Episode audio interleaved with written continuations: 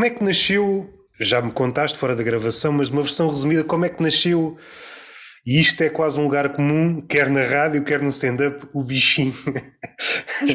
se bem que são bichinhos de espécies diferentes. Ai. Como é que esses bichinhos apareceram e se é que comunicam? O bichinho da rádio e o bichinho do stand-up? Esses bichinhos fazem-me comichão, dizer bichinho. Mas vá, vamos ignorar essa parte. Posso dizer olá? Podes, podes, podes à vontade. Aqui se vê uma profissional da rádio. Tem que dizer olá, bom dia, boa noite, boa tarde, conforme a hora em que estejam a ouvir. Então, eu acho que não coincide. Eu acho é que uma coisa pode ajudar outra. A rádio, eu não sei bem se começou aqui, mas eu lembro-me que eu passava muito tempo a brincar no meu quarto sozinha e estava farta de pedir um rádio, um rádio, um rádio, e finalmente a minha avó dá-me um rádio. Isto foi num Natal em que estava uma caixa gigante embrulhada ao pé da árvore e eu sabia que era o presente da minha avó e eu, avó, diz-me que é um rádio. E ela, não é, querias um rádio? Eu, Sim, não, não é. E eu, então é o quê? É um nenuco? E ela, sim, é isso. E eu, eu não acredito que eu vou receber um nenuco em vez de rádio. Finalmente recebi o rádio. O rádio sempre me fez companhia enquanto eu brincava com os locutores a falar. Eu ainda hoje ouço muitos que eu ouvia na altura. E acho que começa muito aí quando, principalmente quando eu dancei durante muitos anos e queria seguir dança, lesionei-me, comecei a perceber que não era por ali o meu caminho ao mesmo tempo estava na rádio da escola e pensava: não, mas o que eu gosto é disto, é da rádio, é da música, tudo o que envolve e a dança pode ser um lazer. Uh, segui rádio, sempre com o objetivo de chegar à locução, e pronto, e cá estou. O stand-up vem muito mais tarde, porque, entretanto, já estando em Lisboa, porque eu não sou de Lisboa, sou de Leiria, começo a assistir a mais espetáculos de humor. Na altura só assistia ao Levanta-te Ri na televisão, a Um Gato Fedorento, não tinha acesso a muita coisa, tinha alguns espetáculos no Teatro José Lúcio da Silva, que é sempre um bom teatro, mas finalmente estou em Lisboa, começo a assistir a mais espetáculos, começam a existir mais bares com essa oferta, começam a surgir novas caras e, e, eu vou sempre com muito entusiasmo, quero sempre ouvir o que as pessoas têm para dizer, dou sempre novas oportunidades e entretanto, enquanto via muitas pessoas em palco, eu pensava, ai, eu gostava de estar a fazer isto, eu gostava de estar a fazer as pessoas rir, eu também quero. E ao mesmo tempo tinha amigos meus, por exemplo, eu tenho uma amiga em Leiria, que a forma dela de dizer que tem saudades minhas é eu já tenho saudades das tuas piadas secas, porque na altura na escola eram mais as secas que batiam na altura. E continuam, e talvez não, não sejam as mais. Sempre a apetecíveis atualmente, isto é sempre por vagas, o gosto do público, mas continua a ter a, a, sua franja de público. Eu não levo as piadas secas para palco, pelo menos até agora não levei, mas eu gosto muito e é o que eu digo, pelo menos eu rio, está tudo bem. E nisto, outros amigos meus começaram a dizer que eu tinha piada e não sei o quê, e como eu te disse em off, uh, há um dia em que, ah, Entretanto, eu começo a escrever umas coisas, porque começo a ficar com esta coisa de, epá, até aos 30 anos eu tenho que ir a um palco experimentar, mas eu pensava que ia fazer aquilo uma vez, estás a ver? Entretanto, tenho o Pedro Alves que me diz assim, olha Inês, eu imaginava-te em palco, já pensaste nisso? Claro que já. Ele, então vá, escreve eu, mas eu já escrevi. Vá, bora, e eu, bora! Experimentei em novembro, fiz, fiz muito poucas atuações, ok? fiz para aí seis atuações e tenho-me divertido muito.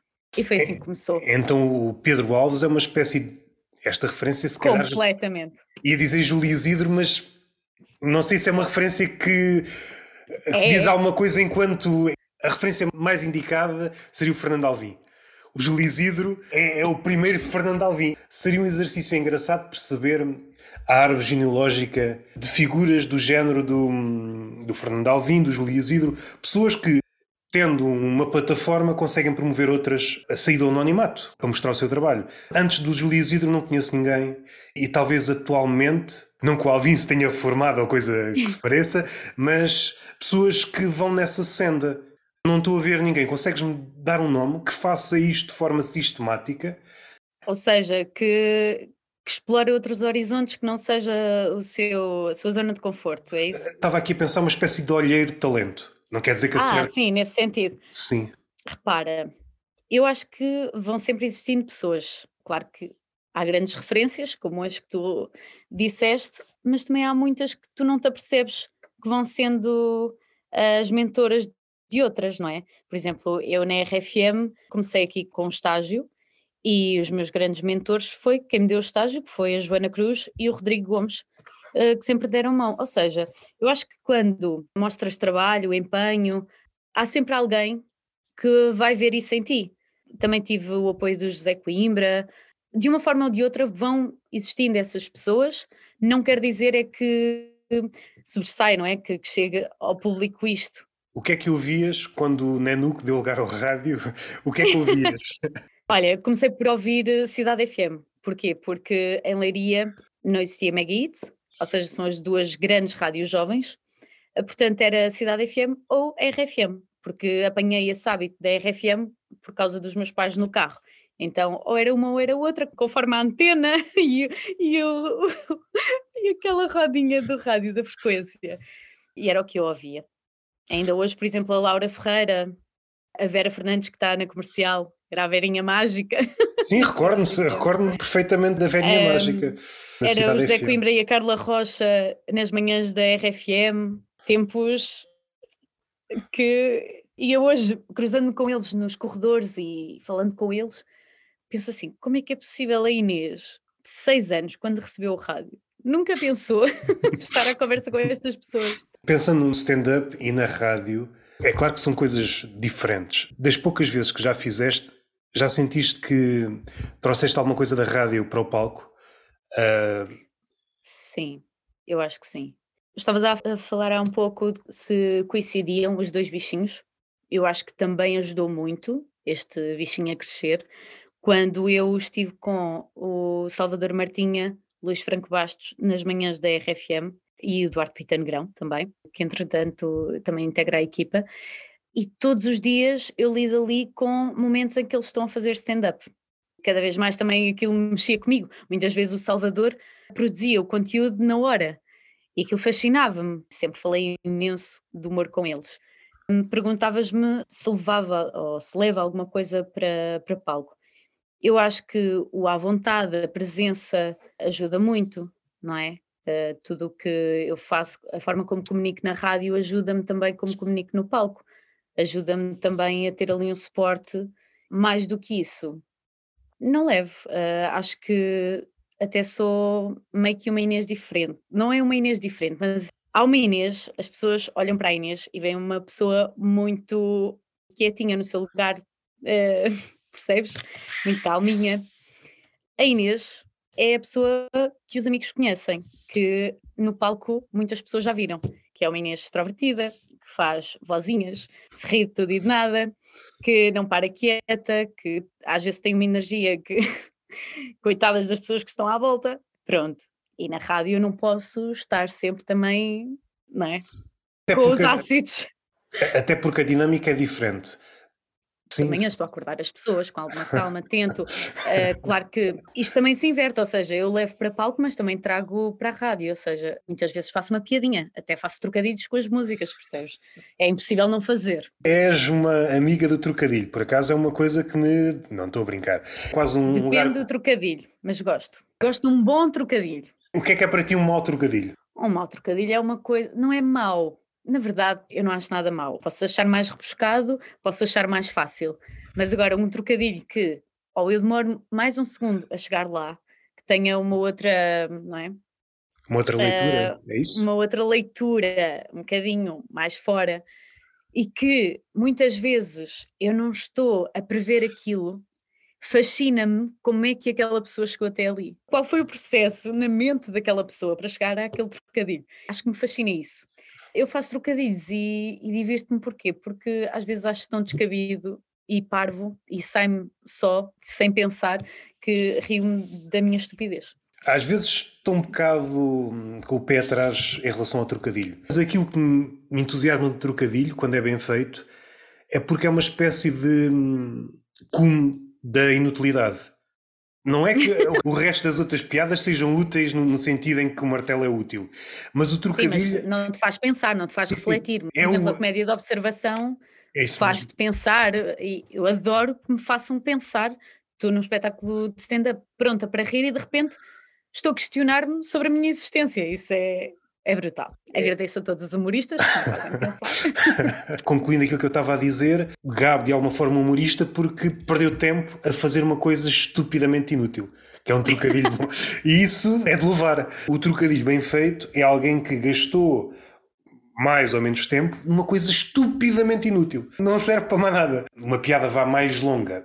Em si pode não servir para grande coisa, mas pode ser um encadeamento. Não é que seja necessário, mas pode dar margem para um pensamento. Ou simplesmente levas ali uma chapada, um riso gigante só porque chega ali uma punchline que tu ficas mesmo, ok, não estava à espera disto. Agora que falamos, uh, já agora, falamos, por exemplo, dos trocadilhos, estavas a dizer que não te fascinava propriamente, estávamos a falar da comédia que nos faz pensar, refletir. Por exemplo, eu tento ser, eh, quando vou para um, por exemplo, um comedy club, eu sei que vou encontrar pessoas diferentes e vou sempre muito aberta a. Um, ou seja, desprender-me muito dos meus preconceitos, dos meus até medos. Porque... E já que estamos aí, não te esqueças do que vais dizer, Sim. mas consegues elencar dois ou três preconceitos antes de entrares num comedy club enquanto espectadora, aquilo que te faz alguma fricção.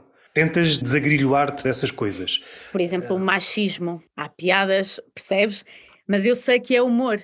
E há outras assim um bocadinho mais agressivas, quando é aquele um sinal de cortes, um Guilherme quando se atira para fora também, para fora não, é, é a cena dele, dele, o Guilherme Duarte, quando é assim um bocadinho também mais. Essa esfera um bocadinho mais corrosiva, pelo menos põe-te de sobreaviso, não é? Tem de ser algo, se pensássemos numa dança, para utilizar quase, quase o, o, fraseado de há pouco, a coreografia tem que estar perfeita para, para receberes enquanto piada. Se não causa-te ali alguma fricção. Não tem, que, não tem de estar perfeita, mas eu tenho de de ir e pensar assim, Inês, tu podes rir, ok? Vamos só rir, ok? Estão a fazer uma piada sobre deficientes, estão a fazer uma piada sobre aborto, tu podes rir, está tudo válido, ok? Vamos só tentar largar isto, neste momento vais rir, porque foi para este propósito que este humorista trabalhou. Pronto. Portanto, não tenho algum tipo de humor de processo que me faça preferir mais um do que outro, sei que, por exemplo, este que é assim mais corrosivo, eu tenho que fazer um exercício muitas vezes de. E às vezes, quando vou com algumas pessoas que não conseguem fazer esse exercício, eu quase que me sinto mal em rir, e às vezes até tenho que falar com essas pessoas do género. Mas isto é humor, está tudo bem, não vamos pôr limites. Ok? Porque somos nós que os pomos. Só isto, assim dava tema para um podcast inteiro. Mas não achas que é uma espécie de retrocesso? Isso é mais ou menos aquilo que nós esperaríamos, ou esperamos ver num filme atual, que é uma espécie de disclaimer. É previsível que aconteça não sei o quê. Há sempre um disclaimer de forma a pôr a pessoa o mais confortável possível. De alguma forma, é um considerando condescendente em relação ao público. É como se dissesse: ao meu burro, não te esqueças que isto pode ser violento, não te exaltes ou não te enerves mais que a conta. Este hum, esquecermos-nos das regras básicas na questão do isto é humor, isto não é, não é a realidade. Aqui estamos a testar coisas, estamos a ver. Em relação ao humor é que é muito propício a falhar. A cada piada é uma nova possibilidade do comediante espalhar ao comprido. E quanto mais agressivo for, mais propenso à queda o comediante está. Eu acho que este esquecimento destas regras que ninguém disse, agora são ditas, porque o homem contemporâneo gosta de verbalizar tudo, nada pode ficar nas entrelinhas. Eu acho que é um passo atrás em relação à nossa relação, disse duas vezes relação, a nossa ligação entre nós, enquanto público de qualquer coisa, seja de comédia, seja pintura, seja de filme, seja um objeto de arte, e o objeto de arte que estamos a ver. É como se a relação fosse perturbada. De alguma forma, ganhamos uma espécie de Alzheimer em relação àquilo que estamos a ver. Precisamos que alguém nos diga estas são as regras básicas. Caso contrário. Quando digo que, que falo com, com a pessoa que vai comigo sobre isso, por exemplo, se uma amiga minha fica mais. Porque eu percebo, há assuntos, há temas que nos tocam mais, por exemplo, a mim toca-me muito a morte. Tenho que então abrir-me nesse sentido. Mas também percebo que são coisas da minha mente que eu tenho que trabalhar. Quando eu digo que eu falo, nunca é para, hum, de alguma forma, mudar a experiência dessa pessoa. É mais no final, quando comentam, ah, mas foi muito agressivo aqui e ali. E eu aí tenho uma conversa do género. Eu, se calhar, também aqui ficaria mais afetada se não me lembrasse que isto é humor. Mas não podemos levar isto de forma tão séria. Pronto, é mais nesse sentido. Agora, é claro que não quero que um humorista me diga, ah, mas eu vou dizer aqui umas coisas, não se sintam lesados. Não quero isso. Acho que cada pessoa tem que fazer o seu trabalho e se não gosta, não vai. Aquilo que disseste é um ponto válido, tanto para a comédia. Eu estava a pensar num, umas notícias que saíram há pouco, há pouco, há uns meses, umas ativistas, foram ainda várias levas, não sei se já acabou, mas tentavam destruir quadros. Também não sei se queremos levar a conversa para para esse lado. A comunicação, para pegar no rádio e no stand-up. Há aqui uma falha de comunicação qualquer. E de alguma forma aquilo que disseste de não devemos levar as coisas demasiado a sério. Eu acho que muitos dos problemas que existem à volta da comédia que vemos nas redes sociais, o comediante não está imune, às vezes falha e, e é o que é. Grande parte desses mini problemas deve-se ao facto de toda a gente se levar demasiado a sério, seja o humorista, seja as Concordo. pessoas que, que recebem piada. Concordo. Acho que nos esquecemos do propósito, e se este propósito estiver também na origem e, e estiver na parte ética do humorista, que é o propósito é entreter, é como na rádio. Yeah. Mais uma ligação entre rádio e, e o humor. O propósito é entreter, é estar com as pessoas. Portanto, ok, podes não rir com esta situação, podes não achar a pessoa empática, podes não ir com a cara dela até, isto também dá, dá tudo válido, podes não achar piada, mas não vamos crucificar a pessoa que está a fazer este trabalho, que está a fazer de tudo para te fazer rir, para te arrancar um riso. Se extrapolarmos para a vida dita normal, não ir com a cara da pessoa, certamente. Também não devemos levar isso tão a sério, não é? Quantas vezes Exatamente. Não, não conhecemos uma, ou seja, temos uma primeira impressão de uma pessoa e depois vamos a conhecê-la e mudamos completamente de ideia. Isto acontece, por exemplo, com ex-namoradas de, de ex-namorados, por exemplo na altura que se está a começar a namorar, a outra ex, meu Deus, quando as coisas acabam, as ex ficam melhores amigas. Pronto, uh, mas vá. Também pode haver um processo, não sei se é, é similar ao encantamento inicial, daí, daí duas pessoas se juntarem, mas à medida que a, que a relação vai definhando, nós vamos vendo uma pessoa que se calhar sempre existiu, mas devido ao encantamento estávamos uh, cegas. Yeah, yeah, e de repente a pessoa voltando, vem à tona, vem à tona. Mas yeah. voltando ao ponto, eu digo muito que não quero fazer julgamentos e muitas vezes não os faço, só mesmo se for assim, uma coisa gritante. Quando conheço uma pessoa, eu estou mesmo. Também venho de uma aldeia, estou habituada a dar-me com toda a gente. O que seria tu não falares com todas as pessoas. Tu vais ir para um tema. Eu moro aqui numa vila, aqui no Algarve. Estou em desvantagem quando se fala de privilégio e desprivilégio eu acho que a minha grande desvantagem, eu passo grande parte do meu dia a dizer olá às pessoas e bom dia. Exatamente. Eu saio à rua é para dizer bom dia. Eu morei há alguns anos em Lisboa, é um contraste enorme. É porque se eu não disser bom dia, porque estou perdido nos meus pensamentos ou estou a olhar para o telemóvel, isto vai ser tema de conversa mais à frente. É uma claro. velhota que diz: ou vai falar com a minha mãe ou algum familiar. O seu filho foi muito mal educado comigo ontem. E ela estava do outro lado da estrada, pai, a 5 metros. Há pessoas que não, nunca vivenciaram isso, isso é real. Eu, nos primeiros tempos em Lisboa, dizia boa tarde e bom dia e olá a toda a gente. Epá, identi identifico Estava só a falar sozinha. Certeza que houve alguém de fora olhar para mim. Não, não está bem. É até porque há muitos malucos a passear em Lisboa e eu certamente fui identificado como tal. Não há justificativa para eu dizer bom dia às pessoas em Lisboa, não há. E além disso, há outra coisa, também é próprio sítios pequenos, que é acenar às pessoas que passam de carro. Levantar a sim, mão. Sim, sim, sim. Levantar a mão. Só levantar a mão. Sinto-me uma princesa. Eu às vezes nem baixo a mão. Deixa a mão levantada. Percebes agora, percebes agora os problemas na coroa, não é? Yeah, yeah, yeah. Pensavam-se, não é?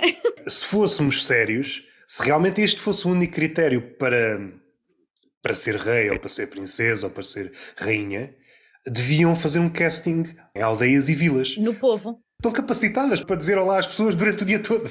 E sabem os reais problemas de uma pessoa comum, não é? Um, yeah, Mas voltando aqui ao ponto, a tal questão do não julgamento e de estar aberto a conhecer as pessoas e tudo mais, também considero-me uma pessoa demasiado social. Demasiado, não é demasiado, também estou aqui a dizer coisas à toa. Sou social, ou seja, eu gosto de ter os meus momentos sozinha num cantinho, mas eu também gosto de falar com as pessoas e, e de conhecê-las e tudo mais.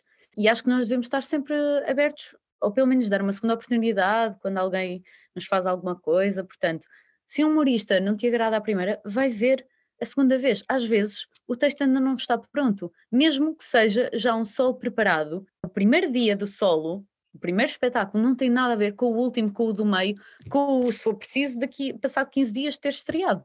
A entrega é diferente, já há uma maior articulação, por isso a minha mensagem é deem uma oportunidade. Querendo ou não querendo, vemos os outros como objetos. Enquanto não etiquetarmos o outro, enquadrá-lo numa fotografia e pormos uma legenda em baixo, Mesmo? não estamos descansados. Até a própria ideia da pessoa permanecer inclassificada, a maioria das pessoas não consegue lidar com esta ideia. E entre uma coisa e outra, a maioria das pessoas prefere uma legenda falsa. Este é assim. Esta ideia do desconhecido afeta grande parte das pessoas. Não conseguimos lidar com, com a ausência de legendas. Se pensássemos nas pessoas como quadros, não descansamos enquanto não pusermos uma legenda debaixo de, de todas é as pessoas. Às vezes, quando as pessoas depois nos confessam alguma coisa sobre a sua história passada ou alguma coisa que estejam a passar no momento, aí cai-nos a empatia de pensar, bolas, eu fui tão injusto.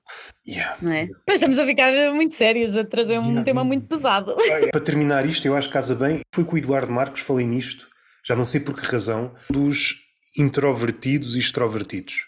Estou em crer que muitas das vezes, principalmente na comédia, a extroversão é uma máscara. De facto, a pessoa não é extrovertida, é introvertida. Mas enquanto aquele carnaval de gestos, de palavras não terminar, funciona como uma máscara. Se aquela pessoa se cala, os outros vão perceber que de facto ela é introvertida. Então vais tu analisar. Vais tu analisar. Muitas pessoas da rádio é-vos exigido isso, de alguma forma, querendo ou não querendo, lidam mal com o silêncio. Pode haver silêncio em rádio. Pode ser uma das diferenças essenciais entre rádio e stand-up. O silêncio é uma, uma componente, há quem use mais, há quem use menos, mas é uma componente, quanto a mim, essencial no stand-up. Há piadas que parecem mortas e, graças ao silêncio, ressuscitam. No caso da rádio, qual é a tua relação com o silêncio? diz disto. Sim, na rádio é assim, um segundo, um segundo que seja de silêncio é uma eternidade. Eu lido bem com o silêncio. Eu muitas vezes, aliás, se estiverem em semanas muito agitadas eh, de um lado para o outro, às tantas há ali uma altura em que eu preciso de, eu que gosto muito de ter o rádio no carro, às vezes preciso desligar e ir só com os meus pensamentos para alinhar tudo e lido bem com estar sozinha e gosto de estar sozinha. Quando eu te disse para avaliar, é por exemplo, imagina, eu sou uma pessoa que desde pequenina, ok, era muito tímida, é pequenina, era, mas chegava ao palco e a minha mãe nem me reconhecia porque eu, estava, de repente, queria estar à frente a dançar para toda a gente e não queria sair do palco. E o palco ajudou-me muito, eu acho que a trazer a Inês que gosta de estar com pessoas, continua a ter o seu momento em que está no cantinho, mas gosta de estar com pessoas realmente a conversar com elas e tudo mais. Se houver uma festa, eu não estou a dançar porque quero chamar a atenção de X ou porque quero que alguém se ria, percebes? Portanto, não sei muito bem se realmente é uma máscara ou não porque de facto, se for preciso, eu danço em casa. Eu faço estas vozinhas e faço teatros em casa. Às vezes até faço mais em casa do que com pessoas, por exemplo, que eu não conheço, com pessoas que eu não conheço, ainda não viram esse lado, percebes?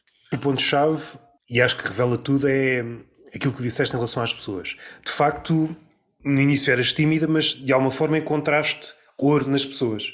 Tu percebeste que tinhas mais a ganhar em estar rodeada de pessoas. Cada pessoa, se bem explorada, tem alguma coisa para te dar. E eu acho que é a diferença entre aquele que permanece fechado com ou sem máscara. As relações que teve, seja de passagens, seja amorosas, seja profissionais, não foram frutíferas. Seja por culpa dele, seja por má experiência, seja pelo acaso. Todas as vezes que tentou lançar uma ponte, falhou. Se pensarmos numa rota comercial, foi sempre numa direção, do outro lado não vem nada.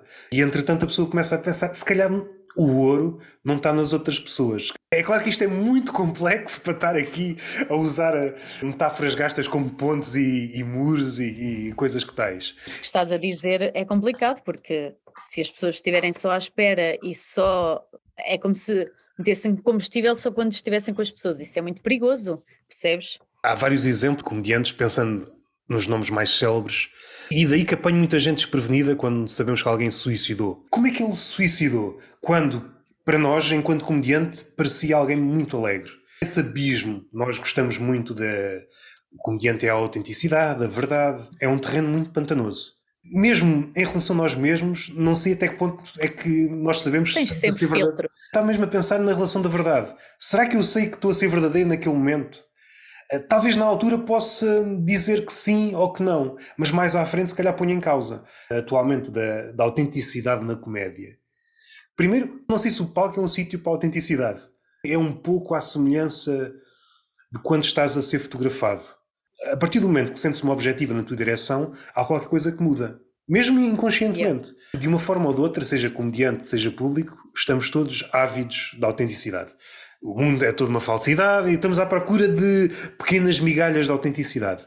Contudo, não sei se é no palco. Eu defendo alguma autenticidade no sentido em que um comediante, quando está a escrever um texto e fala que é órfão, por exemplo, e faz ali uma piada, e passado uns meses ou um ano está a dizer que os pais são separados e faz uma piada sobre aquilo. Aí tem que haver uma coerência. Pela coerência, eu defendo muito a autenticidade e também acho que, como na rádio, tu passas quando não estás a ser. Quando é mais máscara, quando não és totalmente tu. Ou seja, não precisa de ser. A tua performance não precisa de ser super autêntica, não precisa de ser tu. O texto não tem que ser 100% verdade, mas acho que tem que ter ali algum ponto não seria tão rígido, na mesma atuação, eu e a minha namorada sou heterossexual, vou ouvidas umas piadas, sou homossexual, como é que estás de tempo? Tranquilo, tranquilo. Acordo às seis da manhã, mas... Ah, e a verdade, de alguma forma, quem trabalha na rádio é uma espécie de padeiro. Exatamente. Por um lado, bom, pelo trânsito em Lisboa, não é? É pá, esse é Por outro lado, não podes ir jantar com os amigos, não podes beber um copinho de vinho durante a semana. chateia, chateia. Não vamos dizer que não. então, como é que fazes? As tuas atuações serão ou sexta-feira ou sábado. Não, também vou durante a semana, eu arrisco. Enquanto o, o, organismo corresponder, enquanto somos novas, temos que aproveitar, não é verdade? Portanto... Quando passares a barreira dos 30, o corpo. Vai ser mais difícil. Portanto, ainda tenho três anos. Aproveita. 30 de janeiro tenho três anos ainda para aproveitar esta loucura de horários. Se aproveitaste a vida, aproveitaste a partir de agora. Faz favor de deitar as horas certas. Eu ouço tantas histórias aqui de, de locutores que no início também faziam cada cada, não vou dizer parvoíce, não é? Cada, também não vou dizer disparate. Uma coisa insensata acho é, que dizer. Abusavam muito assim nos horários, porque lá está, para ter um bocadinho de vida também social. Os tempos também são outros. Olha, uh, antes de começares com as tuas perguntas, eu vou aqui insurgir-me.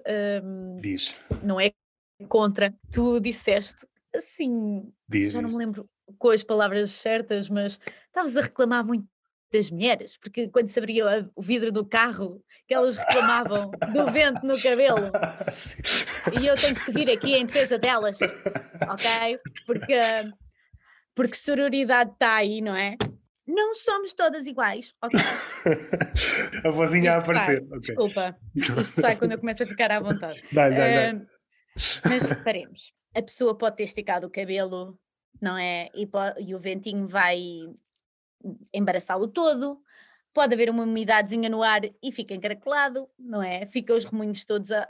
Portanto, vamos ser pacientes. E também há algumas que não vão reclamar com esse ventinho e até sabe bem, porque não vamos generalizar. Veio à tona, não sei em termos de tempo, qual é o cabelo mais difícil para alisar? É o encaracolado. É o que está muito encaracolado, sim, com, uh, com um bocadinho de umidade. Estamos a falar de quanto tempo? Alguém com o cabelo bastante encaracolado, típica lioa, Dá-lhe para alisar. Quanto tempo é que a mulher leva a alisar o cabelo? Com a placa? Sim, sim. Uh. Só para ver. eu, não queria no, eu não queria estar no lugar delas, depende da densidade de cabelo. Se calhar leva ali um bocadinho e fica a rasca dos braços. Eu estava a pensar mais. 15 minutos. Ok, ok. Eu também sou muito prática a arranjar-me. Habituei-me, não é? Como acordo muito cedo, comecei a, a ter rotinas, ser muito mais rápido todo o processo, poder dormir e poder arranjar-me. Ah, não sei, nunca tive o cabelo delas, mas imagino que há algum tempo. Nessa situação, se demorar demasiado tempo, dou o braço a torcer e percebo que no descapotável uma mulher que tenha perdido demasiado tempo a alisar o cabelo, percebo que numa situação limite, uma mulher que leva 3 horas é completamente um absurdo, mas levou a manhã toda a alisar o cabelo. Não é ah, pelo tempo, foi pela dedicação. Ela quer chegar ao sítio, quer ir jantar com o cabelo bonito, como me imaginou, percebe? E não está o problema na sociedade. Ela devia encarar logo o cabelo encaracolado como bonito, tal como o liso. Claro que devia. O problema está na sociedade, não está no homem do, mas, ou na mulher do Mas nós mulheres ainda estamos nesse processo de acreditar que vocês nos aceitam como somos. Tenho feito esta pergunta com alguma recorrência. Não sei se vai começar a, a, ser uma espécie de lugar comum que vai passar por todas as conversas, sobretudo quando é mulheres. Há alguma panca das mulheres em relação a séries de psicopatas? Qual é o teu parecer ah, em relação a isso? Muito ouvi sobre isso.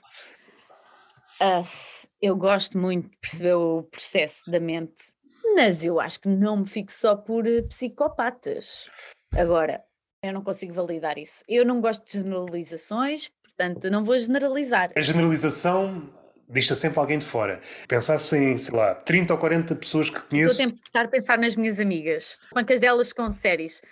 Olha que não. Por exemplo, há uma que é mais com Suits, eu vou mais para The Crown. Mas eu de coisas mais reais. Mas de repente sair um documentário mesmo fixe sobre um psicopata na Netflix. Vou ver. Era isto que eu queria Vou ouvir. ver, porque depois as pessoas vão querer falar disso. Imagina, as pessoas estão todas a falar disso. Eu tenho que saber o que é que as pessoas estão a falar, porque vou falar para muitas pessoas na rádio depois. Mais uma vez generalizando, mas o que é que uma mulher, e aqui uma mulher, cada mulher pensa da sua forma, tal como um homem, mas o que é que a mulher procura num documentário desse género? É tentar descortinar a cabeça do psicopata? É tentar perceber quais são os sinais para não apanharmos uma pessoa daquelas na nossa vida. Ok. Eu acho que somos sempre fascinados. Ah, ok, é, também é isso. Há ali um fascínio qualquer doentio, ainda que mantido à distância, não é? É como se vivesse uma vida que nunca vai ter, em princípio. É como se experienciasse uma vida como psicopata, de alguma forma. Nunca me debrucei sobre isto. Não, eu diria mais é, é tentar perceber o que é que leva uma pessoa àquele extremo, ou seja, teve um passado difícil, teve uma infância, o, o que é que levou àquele estado? Porque aquela pessoa não está sã, não é? A mim, o que me leva a ver é isso, é tentar perceber qual foi a história, o que é que o levou até ali, porque é que faz aquilo. Se é mesmo uma coisa patológica que já nasce com a pessoa, se foi a história de vida que levou até ali. Mas nunca me debrucei muito sobre isso, na verdade. Eu gosto de coisas mais reais. Se não for assim, eu vou ver stand-up ou alguma coisa real que me puxe logo e que me prenda nos primeiros minutos? Documentário sobre um psicopata não é uma coisa real? Certo, não. É, é. Por isso é que eu estou a dizer, eu vou ver, eu vou ver para perceber todo esse processo. Não percebo o fascínio que as outras pessoas têm sobre, sobre coisas do género. Não percebo. No limite, a única coisa que eu consigo ver desse género é se for um filme. Se for um filme, talvez. Agora um documentário, eu não consigo um encontrar. Tu tens o psicólogo, tens o psiquiatra, percebes? E, e vais tendo também essa parte uh, mais científica que te vai explicando os porquês, as tuas dúvidas, vais esclarecendo as tuas dúvidas. Num filme ficas sempre assim naquela do o que é que é verdade, o que é que não é. Pode ficar qualquer coisa na cabeça das pessoas, especialmente mulheres, estou a brincar, uma espécie de detector que elas levam para a vida, um detector de psicopatas, de ao mínimo é, sinal. Red flags. Qual é a maior red flag em relação. Eu não queria dizer comediante, mas. Pá, uma pessoa à paisana. O que é que te. O que é que tem canita mais atualmente? Até podemos fazer outra diferença. O que é que tem canita mais na cidade e o que é que tem canita mais num sítio pequeno? Tudo com pessoas? É isso? Sim, sim, com pessoas. Se quiseres pensar assim mais globalmente, também podes ir para aí. É assim, a mim canita-me muito se mandar uma mensagem com um erro gramatical, mas não vamos por aí, essa é a básica. Uh, Encanita-me muito uma pessoa que viva para ir ao ginásio e que só pensa na imagem. Isso encanita-me um bocado. E que seja muito de olha aqui o meu carro, olha aqui não sei o quê. Quase para provar um statement que é do género: eu não quero saber do teu carro, sabes? Hum. É tipo, não, não me faças isso. Prefiro não... que tu me apareças aqui com um Opel Corsa de 2000 e que me trates bem. ok. Ou seja, é o caganço. Sim, eu percebo, mas, mas de alguma forma, eu estava a pensar, por exemplo, no Tinder. Uh, Ai, não, sim, não, eu nunca entrei aí. Não conheço o lado dos homens olhando para as mulheres, é mais ou menos isso que acontece, talvez de outra forma. Exibir coisas que podem eventualmente ser verdadeiras ou não. No caso das mulheres, pelo menos aquilo que me chega aos olhos, é experiências totalmente dispares. Numa foto, uma escalada. Um mergulho com baleias. Atirar-se do não sei do quê. Ou seja, é um cardápio de coisas tu ficas. Ah, mas há isso tudo no Tinder. Se calhar vou lá. Só de uma pessoa. Eu não sou tão ativo. Demasiadas experiências. Não, mas é... isso já estamos aí no outro lado, que é que abrange as redes sociais, que é tu veres uma coisa e pensares assim, eu estou a ser inútil porque, ou seja, estás a ver alguém no ginásio e é, eu estou a ser inútil porque eu não estou no ginásio, ou, ou, ou eu sou menos saudável, ou sou, ou não estou em igual forma porque estou, não estou, sou mais sedentária porque não sei o quê, depois sentes-te mal contigo, és mais sou mais preguiçoso, sou mais não sei o quê. É, essa comparação nas redes sociais, no geral, é uma coisa também um bocadinho delicada. É venenosa e já há documentários, não de psicopatas, Sim. mas há documentários que, que tratam sobre isso. Em relação ao Tinder, não sei, eu não estou lá. Agora, outra coisa, o que é que tu querias dizer com, com essa situação de veres um perfil diferente do teu? É aquilo que acontece em qualquer rede social, mais magnificado, aumentado a um nível. Eh, eu acho que a ideia que está por trás de tudo isto, e nas redes sociais, sem exceção, com isto que eu estou a mostrar, eu estou a mostrar o melhor de mim, sendo que o melhor pode pois. ser ou não verdade. Estas são as melhores fotos, fórmula mágica para destrancar um encontro com outra pessoa. É isso que um homem pensa quando eu vou postar uma foto junto a um carro, no ginásio. Segundo o meu entender, esta é a fórmula eficaz para destrancar é um encontro. visita. Yeah, yeah, yeah. Só que depois há. Pá, é muito complicado. Eu prefiro surpreender do que desiludir. E o que. Eu não sei, nunca. Lá está, não estou aí, não, não sei, mas possivelmente depois for preciso, que é uma coisa que me encanita muito, vais jantar com essa pessoa e essa pessoa é muito antipática, por exemplo, com o empregado. Não é empática. Isso também. Estás a ir por um caminho. Essa questão da empatia, porque também depois há os falsos empáticos, que é uma nova casta que, num primeiro encontro. Conta-me tudo.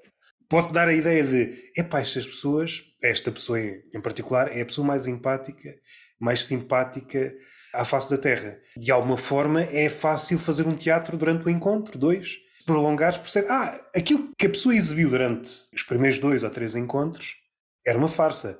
Daqui para a frente é que a verdade, a não ser que seja um ator ou uma atriz perfeita, chega a um ponto em que a pessoa deixa de representar. E começa a haver atores e atrizes de empatia. Não sei se já deste conta mesmo nessas situações, que também, por utilizar o termo, há uma red flag enorme quando a pessoa. um sinal enorme, quase numa situação, tens necessidade de tratar a outra pessoa de forma indelicada. Quase para se sentir também um, num outro. com outro poder, não sei, não sei qual, o que é que leva a isso. Se a pessoa, seja nesse contexto, seja noutro, tem uma necessidade de se sentir superior aos demais, normalmente hum, há qualquer coisa. Não é boa ideia. Não é boa ideia. Também é um red flag se disser que a ex-namorada é uma maluca. Até pode ser. Mas pois, mas. E se yeah. fizer comparações com as namoradas, não, queres saber? Quer saber uh, dela? Sim, sim, sim, sim. A grande parte das pessoas, mais uma vez generalizando, está com a cabeça feita em papa. Seja mulheres e homens. Eu acho que estes últimos anos, e a pandemia veio agudizar isto, e aqui teríamos que adicionar o capítulo da saúde mental, mas não entrando por aí. Graças a, às redes sociais, as nossas cabeças ficaram sempre em papa. Está tudo muito fragmentado. Até mesmo fraseado. E tu, como és uma comunicadora da rádio, deves ter dado conta, na rua ou às vezes com certas pessoas com as quais contactas, mesmo fraseado, está interrompido. São raras as pessoas que conseguem dizer uma frase sem muletas linguísticas. A mais usual atualmente, que já me arrepia, e eu tento não usar quando eu me dou conta que uso. o imagina. O imagina, ah, eu sim. acho, é a praga muita gente nem se deu conta ainda. E quando é uma sucessão de muletas do género, isto acontece muito com os comediantes, os comediantes são muito propensos a muletas linguísticas, sobretudo quando estão no palco e estão a testar texto e quando tu estás ali, ai, ai, ai, de repente começas a, a patinar. É mesmo um locutor, um locutor tem uma bengala, depois entretanto desfaz dela e se calhar pega-se a outra. Aconteceu-me isso, eu apanhei a bengala, não é. De vez em quando digo não é, e eu não dizia isto. E eu sei exatamente a pessoa que fui vítima dessa vezes, boleta. Às vezes eu, eu, digo assim, não é verdade? Verdade. E eu, Inês, não preciso dizer verdade. Porque tu já estás a dizer a verdade. Então acontece. Quando sucede uma, uma cascata de moletas, imagina, Basicamente, tipo, estás a ver? Ou seja, é uma cascata de muletas e quando isto é recorrente, percebes que há qualquer coisa na cabeça dessa pessoa que está demasiado fragmentada. Em virtude daquilo que uhum. consome, nós também consumimos coisas cada vez mais curtas, seja no TikTok, seja no, nas redes sociais, uma qualquer. O nosso dialeto só vai até aos 10 segundos. Nós só sabemos falar até aos 10 segundos. Depois temos que reiniciar e começar com uma muleta linguística. Aquilo que há pouco estava a falar, temos todos medo do silêncio. Não é preciso trabalhar na rádio. E uma forma de suprir o silêncio é tirar boletas linguísticas em catadupa. Olha, giro que hum, disseram-me uma vez que eu atuei, disseram-me, engraçado que tu não tens medo do silêncio em palco. Não, não tenho. Ou seja, mesmo estando habituada, não estou a dizer que não é verdade o que estás a dizer e que não há momentos em que eu queira falar e é do género. Se a outra pessoa não está a falar, é do género. Mas está chateada comigo, o que é que está a passar? O que é que eu fiz? Isso também me acontece. Mas é engraçado que em palco, se houver um bocadinho de mais silêncio, está tudo bem. Antes de entrar nas perguntas. Só preciso até desconstruo aquilo. E eu também sou assim com as pessoas. Imagina, eu conheço alguém e eu já percebo que vai haver ali algum constrangimento. Não sei. Vejo que a pessoa não está super à vontade. Sou logo a parva que vou cortar gelo e às vezes, pronto, ponho-me assim em situações. Depois a coisa até vai e depois a pessoa fica mais à vontade e está tudo bem. Mais uma vez, vou generalizar. É uma capacidade que aos poucos está-se a perder. A capacidade de comunicarmos com o outro está a ficar eh, com demasiados obstáculos. Como é que... Sim, os telemóveis, por exemplo. Uh, mesmo, mesmo o medo de falar com o outro. Eu não sei quando é que foi a primeira, o primeiro testemunho em relação a isto que eu ouvi, mas agora é recorrente. Pessoas que têm medo de receber chamadas, sentem ansiedade. Eu, eu não várias. Era um exercício engraçado perceber quando é que foi a primeira, ou, ou melhor, cientificamente, quando é que foi o primeiro registro. Atualmente, perdi a conta. E isto também é sintoma de qualquer coisa. A nossa relação com o outro Quer Faz queiramos. uma fobia social ou o início de uma fobia social. Mas quando aqui há algo mais perverso, nós queremos o outro enquanto objeto. Eu quero usar-te, mas na medida em que eu te possa controlar. Envias-me um áudio, eu ouço o áudio quando eu quiser. Quase controle doentio nós queremos ter em relação a tudo. E o facto de estarmos a conversar dá aso a que a coisa fuja para um sítio em que não, não estás à espera, que possas sentir desconfortável. Há muitas pessoas que só de pensar este lado de uma conversa, isto casa com uma pergunta que hei de fazer mais à frente, o que é que faz uma boa conversa? Uma boa conversa é quando tu não dás pelo tempo passar. Para mim, é isso. É quando é hum, quase terapêutico no sentido em que estás a falar. Às vezes acontece-me estar a falar de um assunto com uma amiga com a qual eu ainda não falei sobre aquele assunto, e quando falo, assim, eu também sinto isso. É tipo, uau, wow, por que não conversamos mais? Mas eu acho que é quando eu me perco nas horas, quando me esqueço do telemóvel, quando me esqueço de tudo, com o telemóvel digo, refiro-me também a trabalho, ou seja, às vezes eu vou ao telemóvel para ver se tenho uma notificação de trabalho. Pronto, quando eu me esqueço disto, eu estou bem com aquela pessoa a conversar. Eh, para mim é uma boa conversa, isso. É eu esquecer-me do tempo.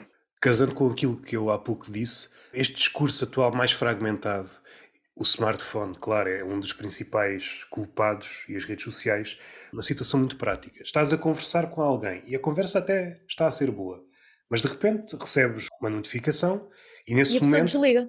Yeah, e perdeu-se aquele momento que tu estavas a, ir, a ir para um sítio que se calhar nunca tinhas ido com aquela pessoa.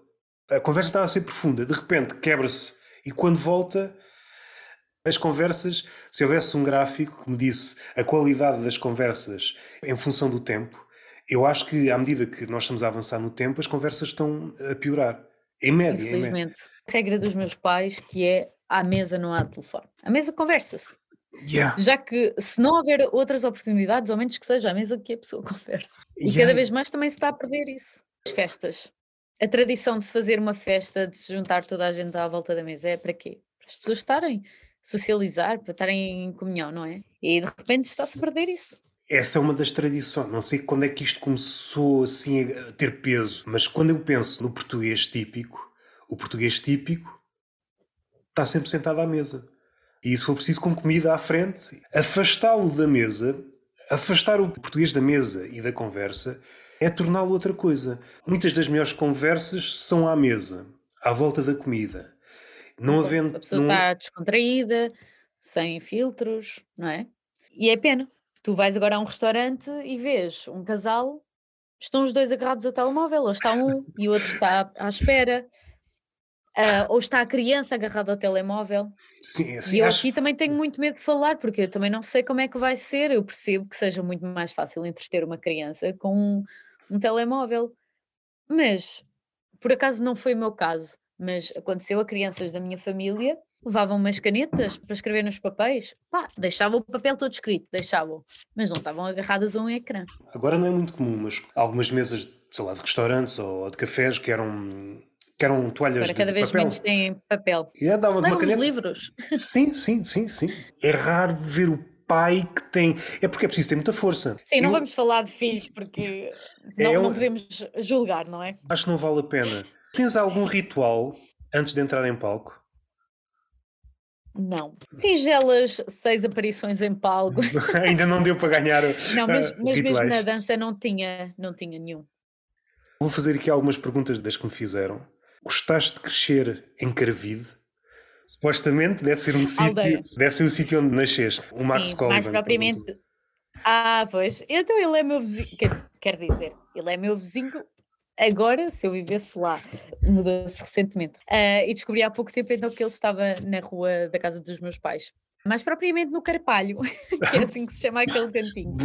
Muito engraçado, sim. Mas gostei, gostei. Eu acho que, imagina, lá está, imagina. Não trouxe o tema à baila para agora de policiares.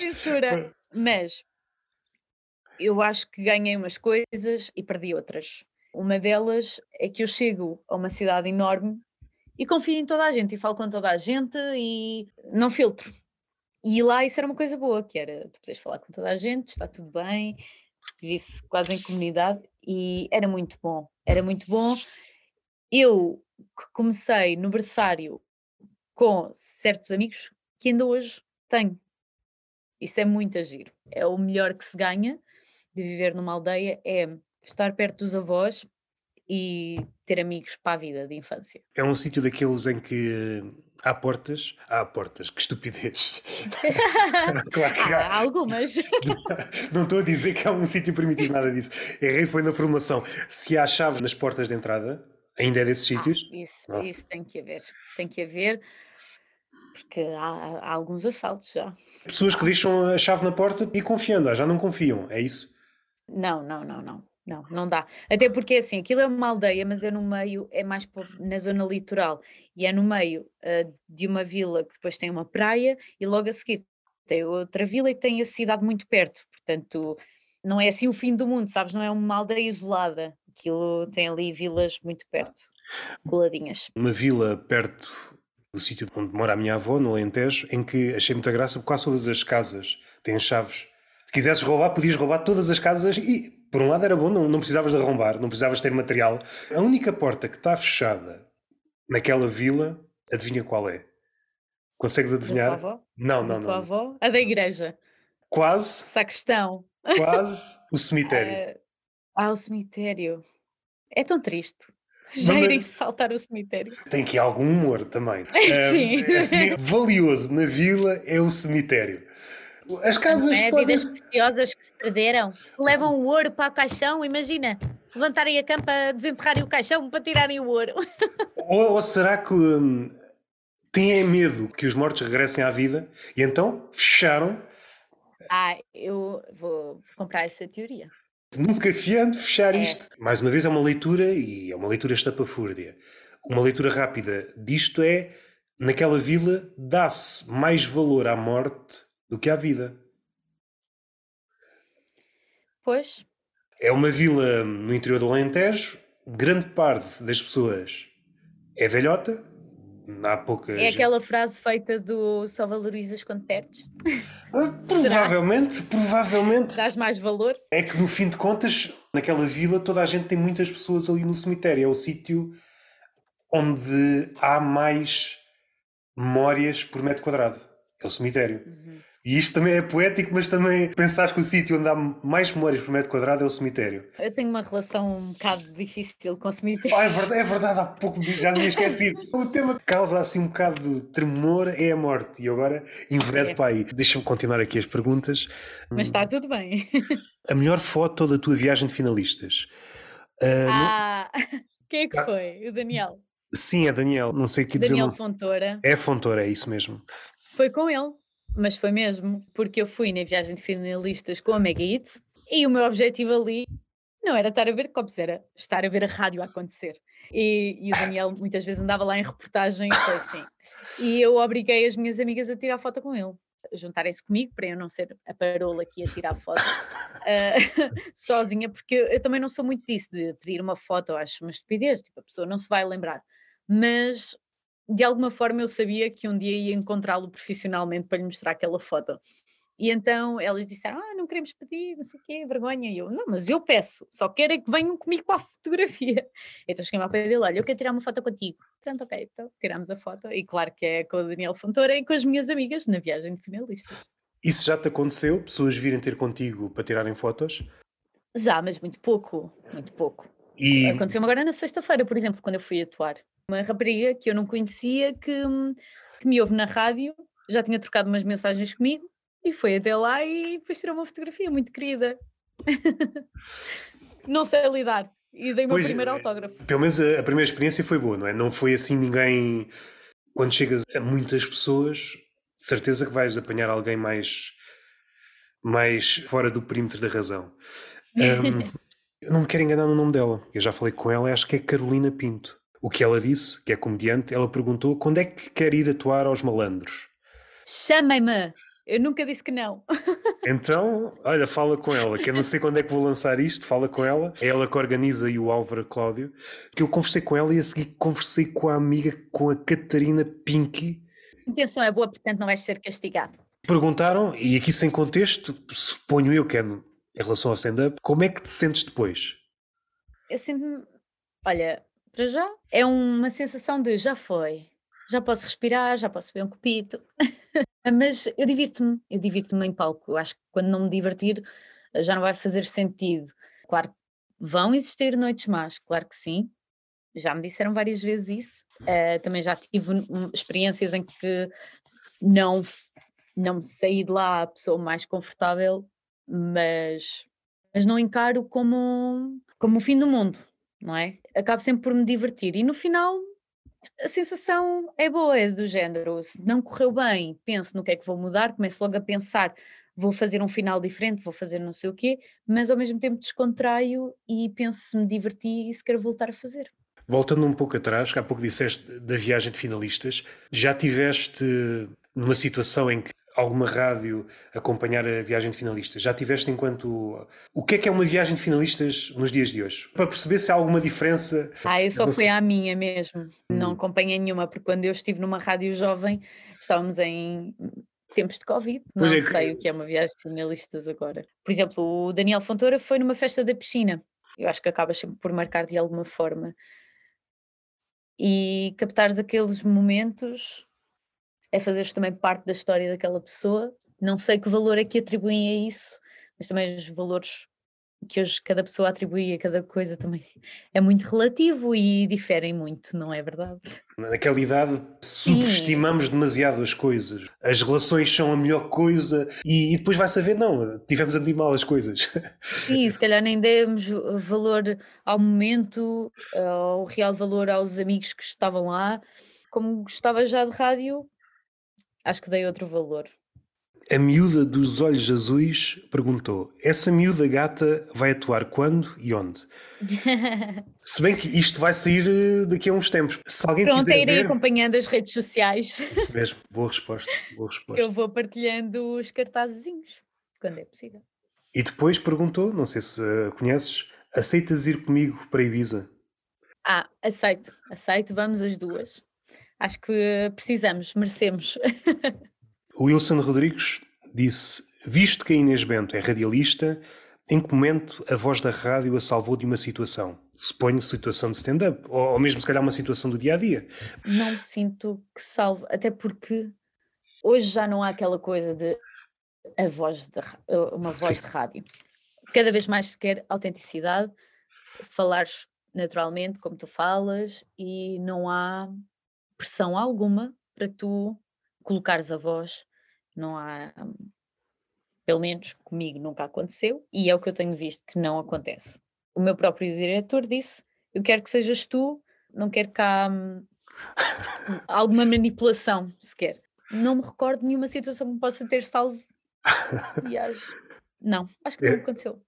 Eu pensei logo numa situação assim do cotidiano, sei lá, de uma padaria de repente faz uma voz, como tu disseste, a voz da rádio já não existe, mas seja como for, não sei se conscientemente e de forma sistemática, volta e meia surge-te à cabeça a voz é o meu ganha-pão. Claro. Tens alguns cuidados, em especial com a voz? Não tenho, eu acho que devia ter, mas como sempre me habituei a não fico rouca, dificilmente fico com a garganta inflamada, não tenho muitas amigdalites. Só há pouco tempo é que comecei, também quando comecei a trabalhar mais e exigir mais da voz, é que comecei, hum, sempre que fico doente, talvez também pelas defesas que já não temos, com as máscaras não vou entrar por aí, mas só há pouco tempo é que comecei a sentir que sempre que apanho um bocadinho mais de frio afeta-me logo a garganta, mas é logo uns sprays de strepsils ou que é aquilo e fico bem. Falar durante muito tempo cansa. É preciso algum treino especial para não se ir cansado. Eu recordo-me que o Salvador Marto no ar livre falou uma vez sobre isso e que não quero estar aqui a incorrer em, em erro, mas não sei se fez uma operação não sei se nas cordas vocais. Eu sei que ele deu-se conta que tinha algum problema, cansava-se mais do que seria suposto. E ele fez uma correção qualquer, não sei se foi cirúrgico. Voltando ao tema central, é cansativo falar durante muito tempo. Uma forma de falar melhor, à falta de melhor expressão, para não Era o que eu tanto. estava a dizer há um pouco, quando eu tenho esses dias mais intensos em que falo muitas horas, em que estou a trabalhar muitas horas com outras pessoas, eu vou no carro e quero silêncio. Isso acontece-me. Mas não tenho assim nenhum, chamamos ritual que faça seguir, se sentir que a garganta está mais cansada e que estou cansada, bebo um chá e vou, vou dormir. Não gosto de café, não tenho grande hipótese para recuperar energia sem ser dormir. Uma coisa que não podemos fazer e que eu começo a perceber quais são os alimentos que não posso comer, que me secam muito a boca, por exemplo, chocolate, que eu adoro. Uh, há certos alimentos que no momento até posso salivar bastante, mas depois a boca fica muito seca. Ter sempre uma água natural. Ah, eu tenho este cuidado, isso tenho. A partir do momento que comecei a fazer rádio, peço sempre água natural, seja no verão, seja quando for, peço sempre água natural. Mesmo que eu saiba que naquele dia ou no dia a seguir não vá fazer rádio, eu peço água natural. Tenho mais cuidado para não me constipar, isso tenho. É outra responsabilidade. Eu não quero que não quero faltar ao meu programa porque saí à noite e apanhei uma corrente de ar percebes? Essa da corrente de ar fez-me logo lembrar os velhotes. Os velhotes é que estão sempre, cuidado com a corrente de ar, cuidado com a corrente de ar. Agora eu percebo, ainda bem, ainda bem que eles. Lá está, não valorizamos quando somos pequeninos, agora estou a valorizar. O que é que tens visto de comédia? Seja Netflix, seja YouTube, seja o que for, e até mesmo ao vivo, que tenhas gostado assim nos últimos tempos? Gosto muito da Taylor. Uh, vi o Trevor Noah agora acho que foi o último que eu vi na Netflix, e ele até estava a entrar por um caminho que eu assim, fogo, mas toda a gente toca nisso, dos filmes de terror. E depois ele deu ali a volta e eu, ok, se foi para chegar aqui, eu aceito que me tenhas falado disto, e foi muito fixe. Depois, olha, o último espetáculo solo, ou os dois últimos, foi o do Luís Franco Bastos e o do Guilherme Duarte.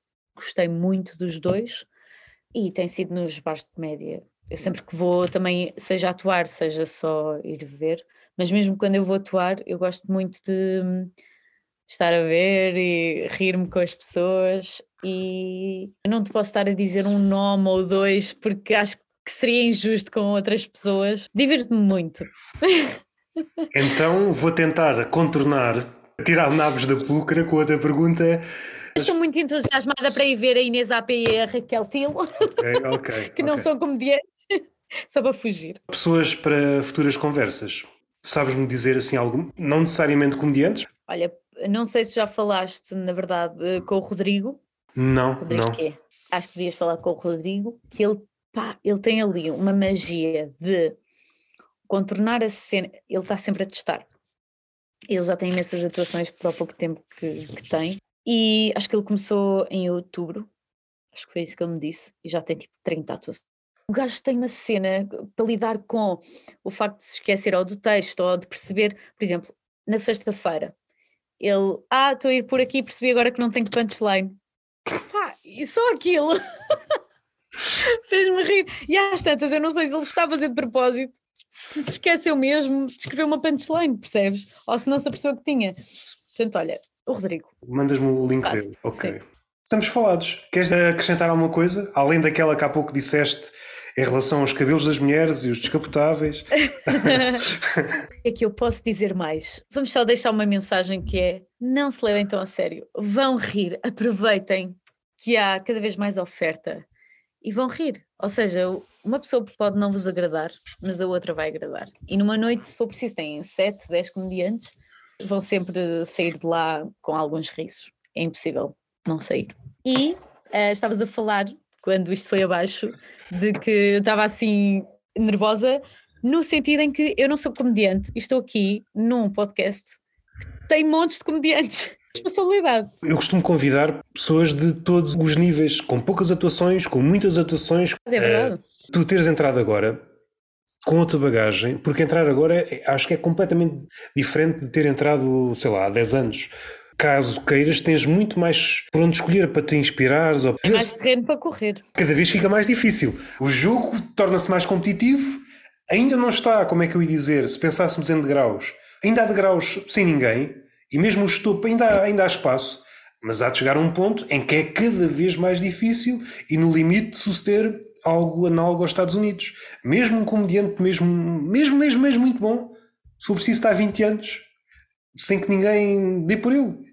E isso às vezes é assustador. Alguém mesmo muito bom muito. talvez nos esclareça quando nós pensamos o que é que faz de um comediante um bom comediante, ou melhor, o que é que leva um comediante anónimo a um sítio em que toda a gente o conheça. Há o fator trabalho, o fator talento, mas também há o fator sorte. O fator sorte, à tua frente, estar alguém com o poder de, ok, gostei do que vi, até mesmo um comediante que vê outro comediante anónimo, só o facto de ter tido uma boa atuação já o leva para mais dois ou três sítios. Eu gosto mais de chamar uh, timings. Na comédia tem segundo sentido. Também. e na rádio também. Se bem que eu podia argumentar, não, não vou por aí, não quero criar aqui quesílias entre a facção da rádio e a facção do stand-up, não é para aí que eu quero ir. Mas quer-me parecer que na comédia o timing é um nadinha mais importante. Nem que seja pela forma, e aqui claro, dir-me o timing de uma respiração. Corrigir-me-ás se, se quiseres, o comediante está num sítio mais perigoso. Aquela figura do, de um funambulista, aquele. Por acaso não sei se há mulheres, aquele homem que se passeia num fio que está entre dois prédios muito altos. Por acaso não conheço nenhuma mulher que faça isso. Certamente há. Certamente Certeza, há. porque elas são capazes de tudo se quiserem propor-se a isso.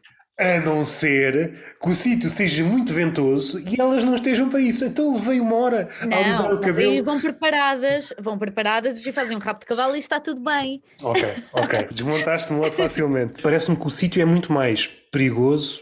A forma como o comediante é avaliado, quem está na rádio certamente é avaliado, mas talvez não com esse rigor, no sentido em que acho que há mais margem, como tu disseste. Atualmente de vez em quando dás a tua a chega humorística, mas é, é, claro que na rádio também o público, que era um ambiente alegre, não vai se calhar ao limite, epá, ela falhou a piada ali, aquilo devia ter mais ali um, um nadinha de pausa. Não, As pessoas não... querem companhia, querem não se chatear muito, não se irritarem, só isso. Quando tu vais ver comédia tu queres rir e às vezes o facto do foco estar só numa pessoa, nós somos facilmente, e eu acho que posso dizer isto, que os portugueses sou muito de mais apontar o dedo e criticar do que dizer, olha, muito bem. Ou seja, criticaste-me bastas vezes pelas minhas generalizações e terminas com uma generalização. E agora termino com uma generalização. okay, okay. Eu disse, acho que posso dizer isto. Possivelmente, eu acho que há sempre exceções, mas... Eu estou a brincar contigo. a maioria, a verdade é que a maioria da população é assim. E infelizmente, mais facilmente criticamos um erro do que batemos palmas a 10 coisas que fizeste bem? Não será. Estou-me a recordar de uma conversa com uma moça belga em relação a design. Estava a falar com ela e a conversa entrou por aí. Disse qualquer coisa como tu disseste, os portugueses não sei o quê, não sei o quê. E ela, mas já paraste um bocado para pensar que se calhar não são só os portugueses? Se calhar não são, são as pessoas no geral. E, no fundo, não generalizaste pessoas... o suficiente, devias ter generalizado mais. E eu acho que há pessoas que vão mesmo às vezes à procura do erro e do falhanço das outras. E depois teres uma pessoa no palco que é o foco é muito fácil uma pessoa criticá-la. Acho que é muito mais fácil criticá-la do que dizer assim, mas teve a coragem de ir lá acima, sabes? Olha, gostei muito de falar contigo, Inês. Obrigada. Sinto-me estranho a dizer isto, não sei a razão pela qual havia, ou pelo menos uma pontinha de medo. Tiveste à altura e. Tirando o imagina. Nessas situações, quando eu trago à baila um tema qualquer, uma conversa o que se quer é a fluidez. Quando em quando surge uma muleta. A conversa, ao contrário de algo guionado, tem estes momentos de imprecisão. Claro. Aqueles momentos em que estamos à procura da melhor forma de dizer determinada coisa. É a primeira vez que estamos a pensar sobre aquilo que nos estão a perguntar, como aconteceu aqui. E às vezes mesmo de gaguez. Porque Hesitação. Pensamento é isso mesmo. Quando estás a pensar numa coisa que nunca, nunca te ocorreu, vais patinar. Desconfio muito daquelas pessoas com demasiadas certezas. Um discurso muito feito. Se não tens falhas quando estás a falhar, agora, agora falhei quando estava a falar sobre a, a falha. Muito bem, não foi de propósito. Mas se não houver falhas no teu discurso, quando dizes que estás a pensar, é mau sinal. O resultado disso pode levar a uma comédia cada vez mais afunilada.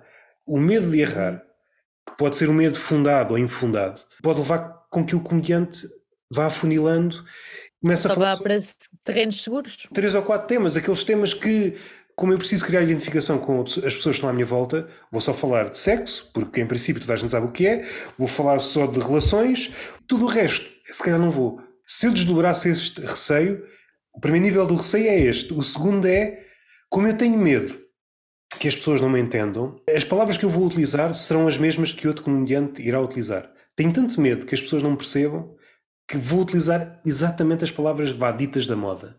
E para fechar isto, chamamos de radialista ou há outra palavra mais contemporânea?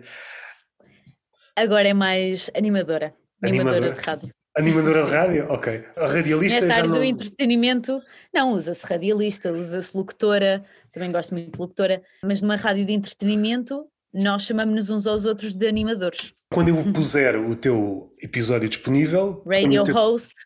Ok, põe radio host, é isso? À frente do teu nome. Se tivesses que definir aquilo que tu fazes, não vou por humorista porque ainda não te sentes à vontade com esse título. Mas posso não, pôr. Não, de todo. Uh, quero fazer também aqui a salvaguarda de que não quero fazer salvaguarda nenhuma, é o que for, mas estavas, por exemplo, a falar de, de falar do tema relações eu não tenho nenhum curso, não tenho nada. Eu comecei a escrever isto de experiências que tinha e tenho um texto, os meus cinco minutos são de, tenho agora um bocadinho mais, são sobre as minhas experiências uh, na relação com pessoas. Todo um storytelling, ou seja, não é uma coisa pensada para.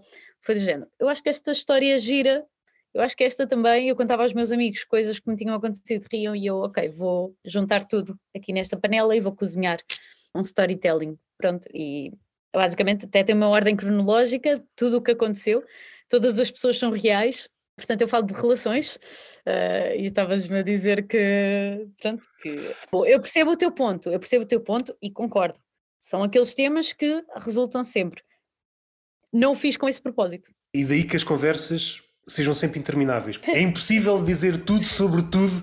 Há sempre qualquer é coisa que fica nas notas de rodapé e eu não posso dizer se não torna a conversa demasiado densa. O que eu já disse em relação, seja às relações, seja a temas batidos, o problema não é o tema em si, é a volta depois que dás com o tema. Faço várias vezes o paralelismo, sei lá, com. E agora percebo que utilizar várias vezes sei lá é sinal que de alguma forma estou nervoso. Está tudo bem, está tudo bem. Eu gosto de falhar, de, falhar, Lá está, estou a falhar. Eu gosto de falar dos meus falhanços e, e foi o que eu levei para Paulo. Faço normalmente paralelismo com poesia. Um dos temas talvez mais abordados na poesia é o amor.